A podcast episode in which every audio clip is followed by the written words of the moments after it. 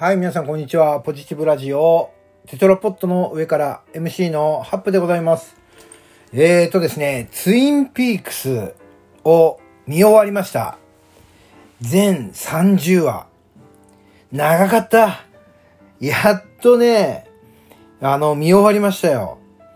あの、皆さんご存知ですか？ツインピークスっていう、えっ、と、これはなんだ？テレビドラマですかね。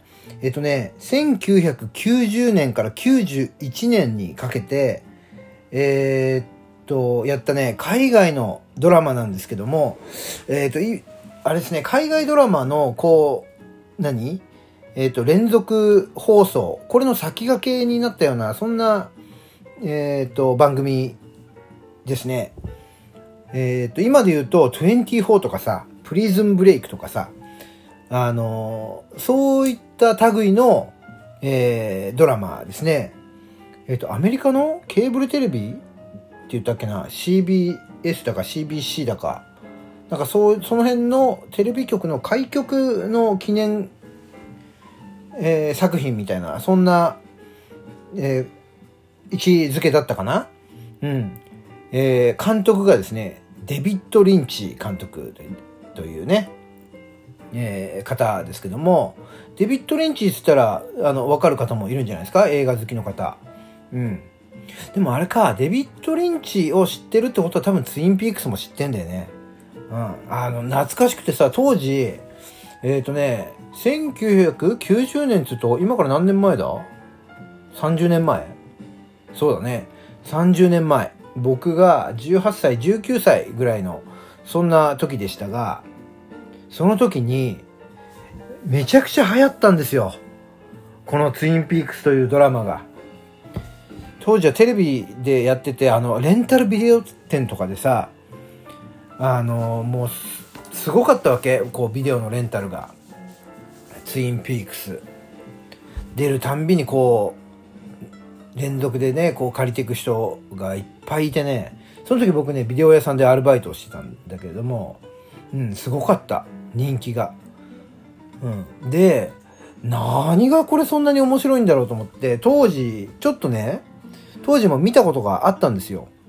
でも、僕はね、全くハマらなかった。意味が分かんなかった。これ何が面白いんだと思ってね。うん。あの、ちょっと興味がある方はぜひね、あの、ググってもらうと面白いんだけど、あの、あれなんでね、ある、とある町で殺人事件が起こるわけですよ。で、その殺人事件のこの犯人を探すという、えーそういうね、ドラマなんですけど、なかなかあれでしょ？なんかそそるでしょ？なんとなく。興味をそそらない？なんかゾクゾクするよね。うん。で、そんなドラマだからさ、なんだろうな、そのサスペンス系って僕結構好きだから、なんだ面白そうじゃんみたいな感じで見たんだけど、全然ハマんなかったんですよ、当時。うん。全30話やで。ってことは30時間だで。30時間長えな。すげえ見たわ。で、当時は、全然見なかったな。4話、5話ぐらいで、ああ、意味わかんねえな、つって、やめたんですけどね。で、えーまあそんな記憶があり、この今ね、外出自粛の中、あのーたまにさ、あの、結構あの、たまに行くんだよ、あの、ブックオフとかね、そういうとこに行くわけ。そうするとブックオフってさ、あの、古本もそうだけどさ、あの、DVD とかも売ってるじゃない ?CD とか。うん。そのね、DVD コーナーにね、このツインピークスボックスというのが、あの、置いてありましてね。で、たまたまこう、こう、ずらーっと DVD 見てたら、あったわけ。ほいでさ、今、アマゾンプライムとかさ、いろんな、あの、映画配信あるでしょ？オンラインで。で、まあ、映画なんていうのはオンラインで見ればいいかなみたいな、もう、もうそんな時代になりましたよね。手元に DVD を持っとく必要がないみたいな、そんな時代になったんですけど、でもね、なん、なんとなくね、その DVD をね、ちょっと手に取ってみたくなっちゃったりなんかして、ボックスやからな。あれ CD 何枚入ってたんだ、あれ。すごい、すごい分厚いんですよ。10枚ぐらい入ってんのかな DVD が。うん、なんか、無駄に分厚いんだよ。なんかあれは、こんなにケース厚くしなくていいのになとか思って、DVD なんてうまく入れりゃ、そんな分厚くなんねえだろうとか思ってさ、広辞苑ぐらいあるんだよ。厚さが。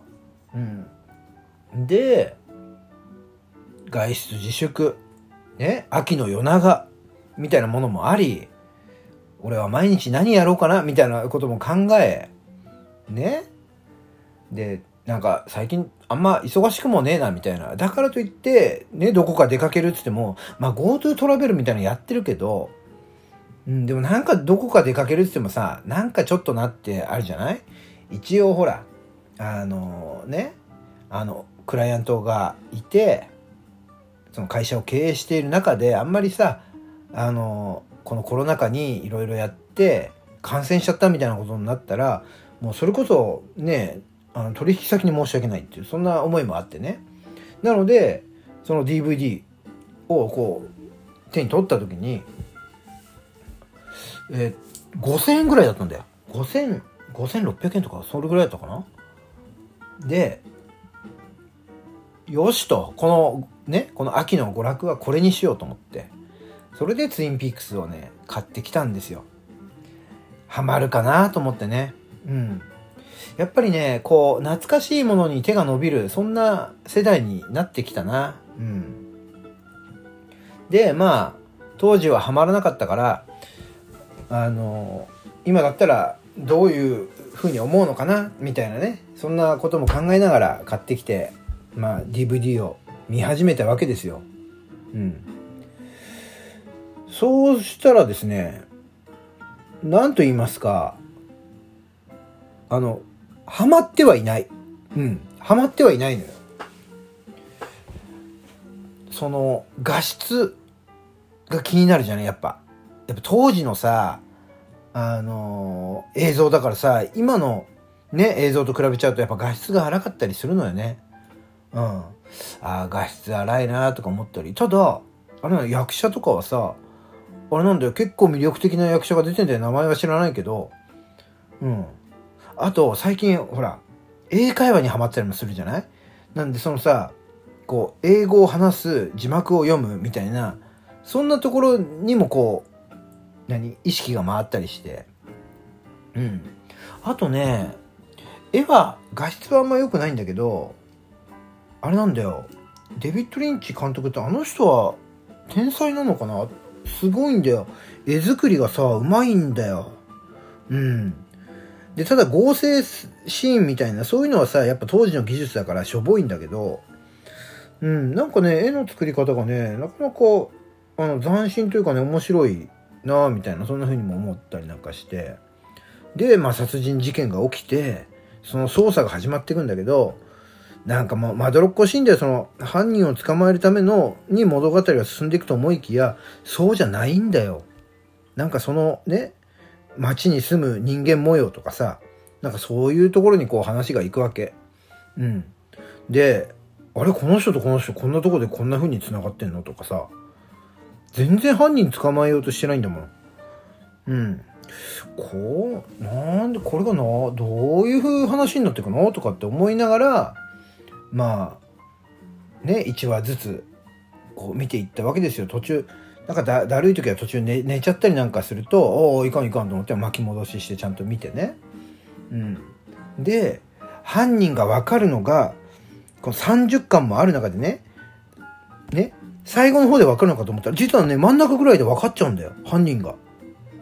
親と、ここで、俺は犯人分かっちゃったら、これ、何？この残り、ね、十何巻 ?20、20巻近く？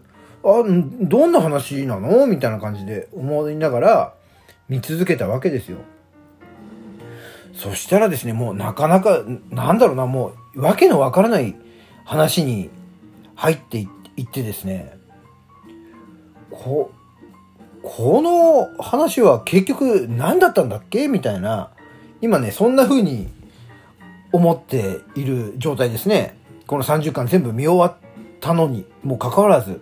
なので、うん、理解ができんっていう、そんな衝動に駆られ、えー、今日からですね、また、あの、この第1話からですね、あの、見てみようと思います。はい。30話までね。いわゆる30時間また見なくちゃいけないんですけども、意味がわかんないんだよ。途中で。だからこの意味を分かるためにもうちょっとちゃんと見ないといかんなと思って、これは字幕を追ってたりするといけないから、ちょ、ちょっと、あれかな？日本語吹き替えとかでも見た方がいいのかな？どういう見方をしようかな？うん。で、こんな風にね、思って、しかも、このツインピークス30巻終わった後になんとですね、えっ、ー、とね、えー、25年後になんか真実がどうのみたいなのがね、途中の話で出てくるんですよ、ストーリーの中にね。で、25年後ってと思ったら、91年の25年後だから、2016年に、ツインピークス・ザ・リターンみたいな、そんなのも、なんかね、出てるんですよ、DVD が。そう。ということは、そこを見ると、途中途中の意味のわからなかった謎かけみたいなものも、わかるのかなと思って、今ちょっとそれもね、興味津々で、ヤフオクとかでね、DVD 買っちゃおうかなとか、そんな風に思っているんですけども、まあ、つまり、これは何が言いたいかっていうと、これはハマってるということなんですかね。うん。あの、うん。よくわかんないと言いながら、もしかしたらハマってしまったのかもしれません。えー、皆さんもツインピークス、もし興味がある方がいたらですね、ぜひ何かで、えー、手に取ってみていただければと思います。というところで、今日のところは、えー、さようならです。ではでは。